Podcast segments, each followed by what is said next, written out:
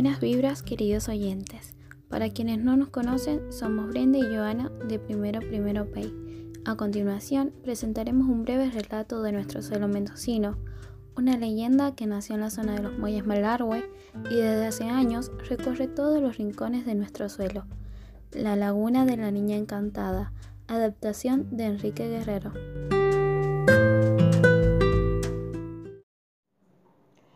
Elcha, tal era el nombre de una bella princesa originaria de las tierras del sur, trajo con su nacimiento un largo periodo de felicidad y prosperidad de la tribu.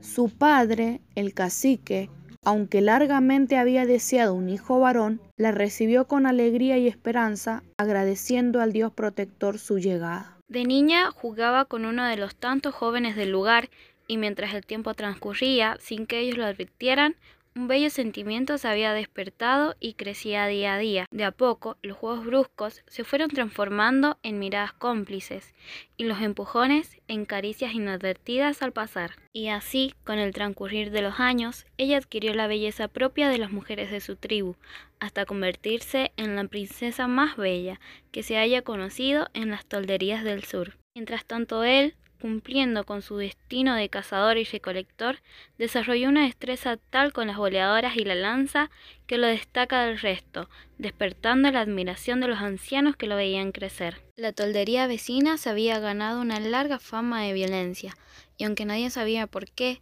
estaba enemistada con la de él. Vanos fueron los intentos de su padre por establecer una relación cordial. Un día, la curandera envidiosa de la felicidad de los jóvenes y viendo la preocupación del cacique, le aconsejó malamente que la ofrecieran matrimonio al hijo del jefe de la toldería enemiga y de ese modo sellaron la paz entre ambos pueblos. Y así fue que en una charla mantenida por los caciques, la princesa fue prometida en matrimonio para la siguiente luna nueva. Anochecía, cuando la joven se enteró del acuerdo celebrado por su padre y presa de la angustia, corrió rápidamente a contárselo a su amado. Él, viendo que todo intento por cambiar el trato sería vano, la tomó de la mano, la miró a los ojos y juntos huyeron del pueblo.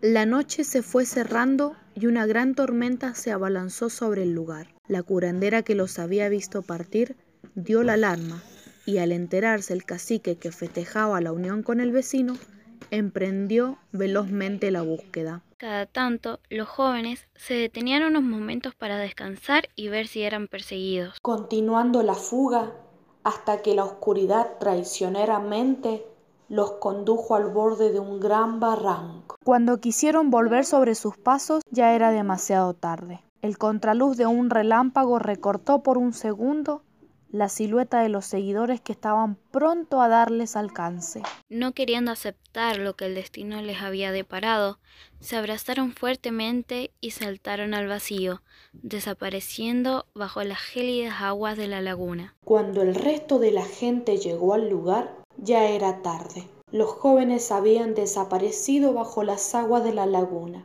y solo quedaba el recuerdo de una bella historia de amor. Se cuenta que desde ese entonces, en la noche de luna, se refleja sobre la superficie cristalina del agua la imagen de la joven princesa.